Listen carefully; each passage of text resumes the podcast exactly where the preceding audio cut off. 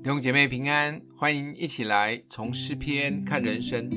今天我们要来看诗篇的一百三十五篇八到十四节。他将埃及头生的，连人带牲畜都击杀了。埃及啊，他施行神迹奇事，在你当中，在法老和他一切臣仆身上，他击杀许多的民，又杀掠大能的王。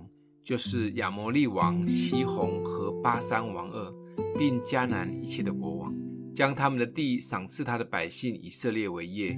耶和华，你的名存到永远；耶和华，你可纪念的名存到万代。耶和华要为他的百姓伸冤，为他的仆人后悔。今天在赞美当中，也带领我们回顾了一些以色列的历史，不管是十灾、离开埃及、迦南多场的战役。借着回顾历史当中，让我们看见了神的大能作为，也透过这些大能的作为，看见神美好的属性。今天就一起来看神另外五个可以赞美的理由。第一个，神是救赎，不仅救赎以色列百姓脱离为奴的日子，神也透过耶稣基督救赎我们脱离奴仆的身份，成为天国的王子公主。可以赞美的理由二是神是保护。有许多的恶者总是要攻击、窃夺我们的生命及生活。神是我们的盾牌，会保护我们免于一切的灾难。第三个理由是神有应许，神总是预备美好的产业给他的儿女，不管在地上或在天上，都有产业为我们存留。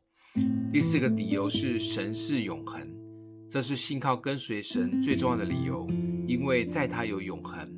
地上的日子短暂又无法掌控。最后一个理由是神是公义，神不仅是爱，也是带着公义的烈火。只要敬畏神、怕神就好，其他的都交给神，不用怕。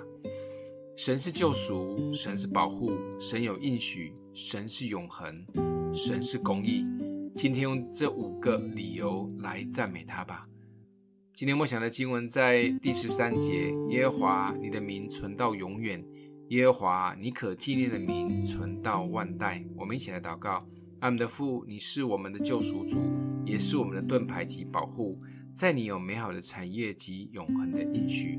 相信不管地上的日子经历什么，知道你是公义的，必要掌权及审判。奉耶稣基督的名祷告，欢迎订阅分享，愿上帝祝福你哦。